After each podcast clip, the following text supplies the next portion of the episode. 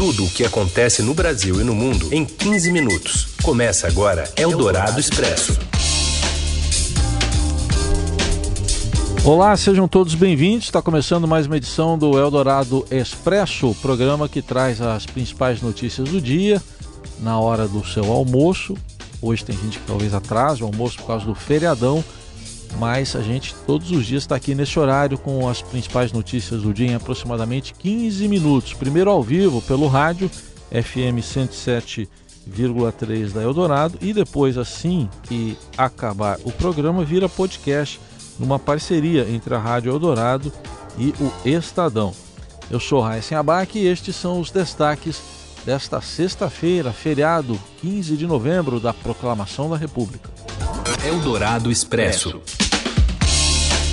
Desabamentos causados pela chuva matam uma pessoa e deixam seis feridas no Espírito Santo. Em São Paulo, houve queda de árvores e de uma passarela na marginal do Tietê. Governo e oposição chegam a um acordo para fazer uma nova constituição no Chile. Enquanto isso, a Bolívia ainda vive um clima de tensão entre apoiadores e opositores do ex-presidente Evo Morales. E ainda o Brasileirão em mais uma rodada decisiva, os treinos para a Fórmula 1 em Interlagos e a premiação do Grammy Latino. Eldorado Expresso.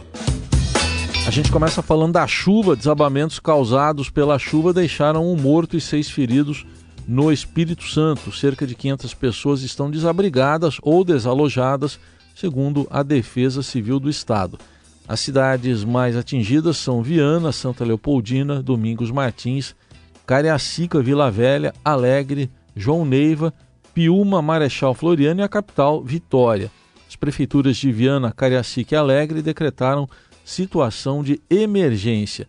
E a chuva intensa que chegou ao estado de São Paulo na noite de quinta-feira também derrubou árvores e causou alagamentos na capital paulista e em municípios da região metropolitana e também do interior. A região mais atingida uh, foi a de Campinas. A cidade de Campinas chegou a registrar um apagão em alguns bairros.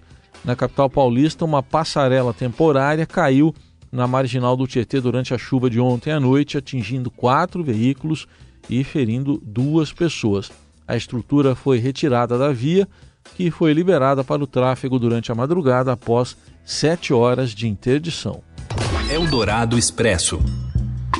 Agora, destaques internacionais. O governo e a oposição do Chile chegaram na madrugada de hoje a um acordo com um roteiro para uma nova Constituição que será precedida por um plebiscito que será realizado em abril de 2020.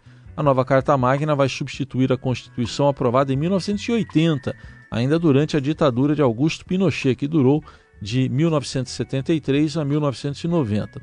Uma nova Constituição era uma das reivindicações dos protestos que começaram em 18 de outubro após um aumento no preço das passagens do metrô de Santiago. O reajuste foi revogado, mas as manifestações continuaram, tendo como alvo o governo do presidente Sebastião Pinheira. A Constituição chilena passou por duas reformas em 1989 e também em 2005, mas a principal reivindicação de mudanças se refere aos direitos sociais o texto constitucional chileno consagra um Estado subsidiário que não oferece diretamente benefícios relacionados à saúde, educação ou previdência social, que são delegados ao setor privado. Eldorado Expresso. Seguindo aqui com destaques internacionais, mas agora falando da presidente interina da Bolívia, Janine Áñez, que anunciou que o ex-presidente Evo Morales, que está asilado no México, não está habilitado para se candidatar a um quarto mandato nas próximas eleições, após a anulação das eleições de outubro por irregularidades. Ela afirmou que o partido do ex-presidente, o Movimento ao Socialismo, mas tem direito de participar nas eleições gerais, só que recomendou que a sigla vá buscando, nas palavras dela, outro candidato. E como está o clima em La Paz de ontem para hoje? A gente traz as informações agora direto de La Paz, com o enviado especial do Estadão, repórter Ricardo Galhardo. De ontem para hoje, a situação começou a melhorar. É, as pessoas estão buscando é, normalizar a vida, voltar ao trabalho, mas está difícil. É, por exemplo, os combustíveis continuam faltando. É, a própria empresa boliviana de combustíveis, ela, ela, fez um informe ontem dizendo que, que não está podendo trazer combustíveis para cá por causa dos bloqueios feitos na região de Elalo, que é onde ficam os apoiadores do Evo Morales. Mas ontem, pela primeira vez, não teve nenhum confronto grande, violento, né, entre manifestantes e a polícia e as Forças Armadas. E em alguns bairros da Zona Sul, né, onde ficam as, as áreas mais ricas da cidade, é, de oposição ao Evo Morales, os, os, moradores começaram a levantar os bloqueios que eles tinham colocado já há mais de uma semana. É o Dourado Expresso.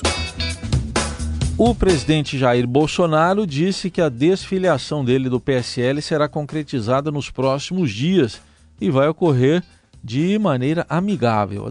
A declaração foi feita durante a transmissão semanal que ele faz pelo Facebook e sempre na quinta-feira à noite. E a gente vai ouvir um trecho aqui. Lançamos aqui, não de forma oficial ainda, o novo partido Aliança pelo Brasil. Está em estudo ainda. A única certeza é que me desfiliu nos próximos dias do PSL. Agradeço todo apoio e consideração que tive até o momento do partido. É uma separação aqui amigável. Boa sorte ao presidente do partido, aqueles que apoiaram o presidente do partido, bem como o líder antigo. Tá certo? Vão ser felizes todo mundo. Cada um segue seu destino, como a separação, infelizmente, acontece na vida da gente. Tá? Já me separei uma vez, fui casado uma vez, me separei pelo segundo casamento. O pessoal disse que eu estava 3, 4, 5, 6. Pô. Que fosse, né? Cada um cuida da tua vida, é coisa, questão particular, mas uma separação, não interessa o motivo da separação também. E graças a Deus estou muito feliz no momento aqui nesse, nesse novo é, relacionamento.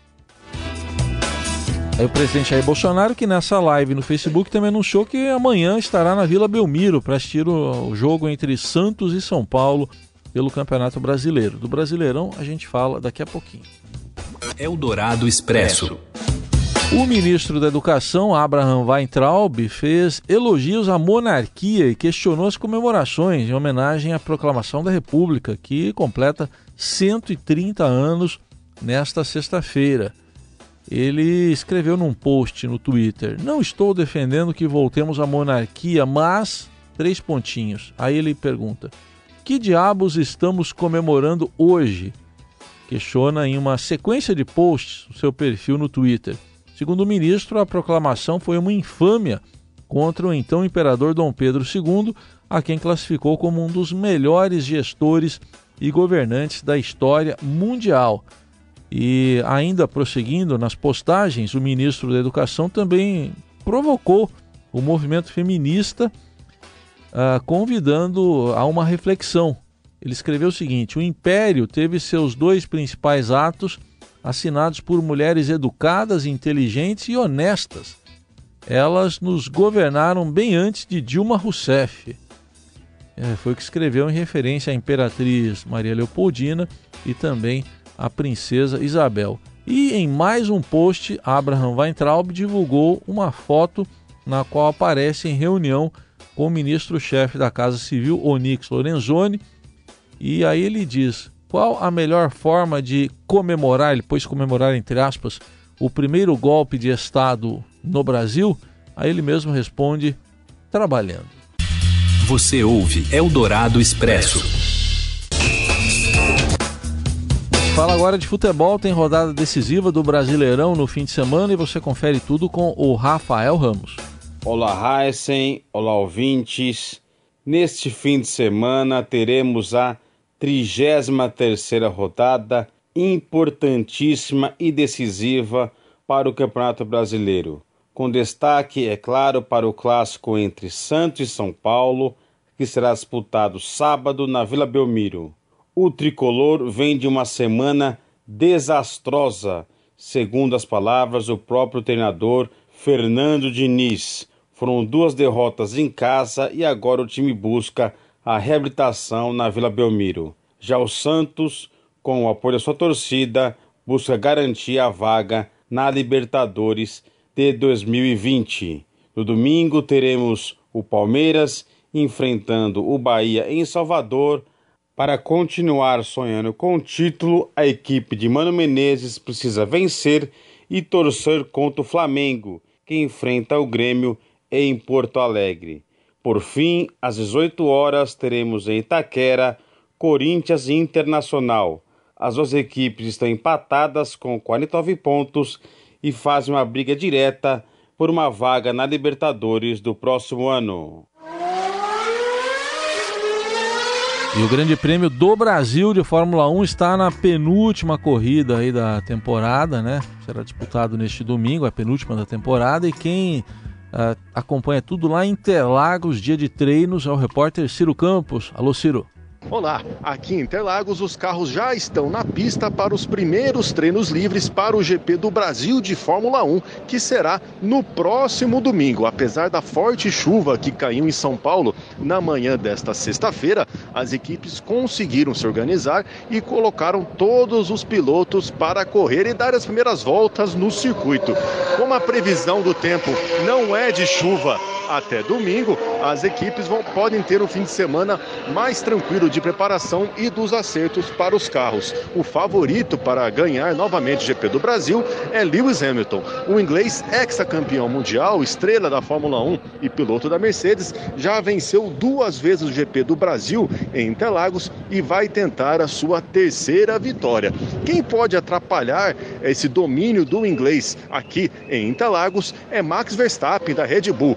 O holandês, nas últimas etapas, nos últimos anos aqui em Interlagos, conseguiu fazer bons resultados e pode novamente surpreender. É o Dourado Expresso. Tudo o que acontece no Brasil e no mundo em 15 minutos. Cultura agora, o Grêmio Latino 2019 foi realizado lá em Las Vegas e contou com vários brasileiros também entre os premiados. O repórter do Caderno 2 do Estadão, Leandro Nunes, traz mais detalhes aqui dos ganhadores. Boa tarde, Heisen. Boa tarde, ouvintes da Rádio Dourado. E vou falar sobre o que rolou na vigésima edição do Prêmio Grammy Latino, na cerimônia realizada na noite de ontem em Las Vegas. Bom, sem dúvidas, a grande vencedora da noite foi a cantora espanhola Rosalia. Ela levou cinco prêmios das seis indicações que teve, incluindo o álbum do ano, um álbum chamado El Mal Querer, que mistura música flamenca com fusões do pop, do trap, do, do, da música eletrônica, um álbum super interessante de ouvir. Entre os brasileiros, a Anitta estava indicada e ela também se apresentou na cerimônia. A Anitta concorria por seu álbum Kisses, mas não foi dessa vez que ela levou. O mesmo aconteceu com o Thiago York, ele estava no páreo uh, na categoria Canção do Ano, com a sua música Desconstrução, mas também não foi a vez dele. Nessa cerimônia também teve espaço para protestos. Em sua passagem pelo tapete vermelho, a cantora chilena Mon Laferte se manifestou em apoio aos protestos que estão acontecendo no Chile há algumas semanas. Bom, é isso, pessoal. Continuem sintonizados na Rádio Eldorado e até mais. Aí, obrigado aí ao Leandro, ao som da Rosalia. A gente encerra esta edição do Eldorado Expresso, que volta na segunda-feira. Bom fim de semana, bom feriadão. Tchau. Ya sabía que se rompía. Uh, está parpadeando la luz del descansillo. Una voz de la escalera. Alguien cruzando el pasillo. Você ouviu Eldorado Expresso tudo o que acontece no Brasil e no mundo em 15 minutos.